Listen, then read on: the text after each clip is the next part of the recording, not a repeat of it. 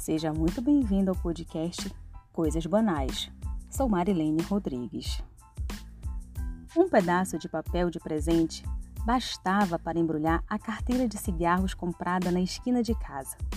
Junto ao embrulhinho e a cartinha feita à mão, com letras tortas e cheia de coraçõezinhos espalhados por toda a folha que havia sido destacada de algum caderno escolar. Esse era o presente que meu avô adorava e não se importava se fosse derby ou gol. Fui a neta que lhe deu o título de avô e foi ele quem escolheu meu nome. Quando eu era bem pequenininha, era ele que me levava cedinho para a escola, na garupa da sua bicicleta, uma monarque vermelha que se destacava das outras por ter um descanso quadrado. Naquela bicicleta de descanso quadrado, fui levada muitas vezes por ele ao Maranhãozinho, uma comunidade lá em Bragança, para tomar açaí batido com a garrafa pela tia Felicidade, visitar os parentes que lá moravam e assistir à ladainha de São Bené no comecinho de dezembro. Depois, já crescidinha, passei a estudar à tarde e deixei de ver o vovô pela manhã. Então, quando todos estavam tirando uma cesta após o almoço, eu ficava no pátio de casa esperando por sua chegada, pois sabia que alguma coisa ele traria na garupa da bicicleta. Uma fruta, uma porção de crocantes torresmos ou simplesmente um quarto de camarão salgado para comermos com o chibé. Com o vovô, eu assisti às quadrilhas da feira junina bem pertinho do palco e ao circo todas as vezes que ele chegava na cidade.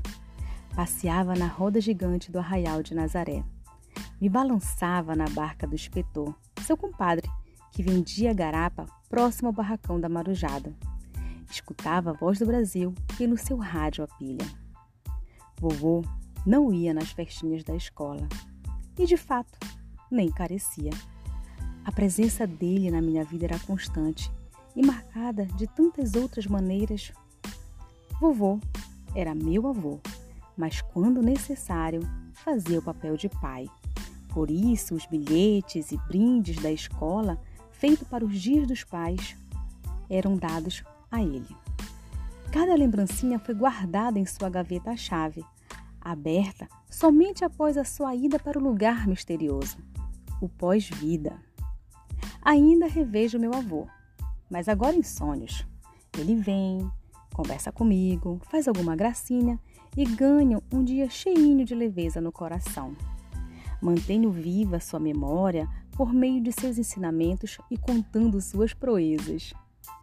Essa história foi contada a uma menininha de cabelos curtos, olhos graúdos e sorriso tímido, que chorava devagarzinho em sua mesa na sala de aula por ter recebido um brinde da escola e não ter um pai ao seu lado para que ela pudesse entregar a ele a caneca personalizada com a seguinte frase: ao melhor pai do mundo.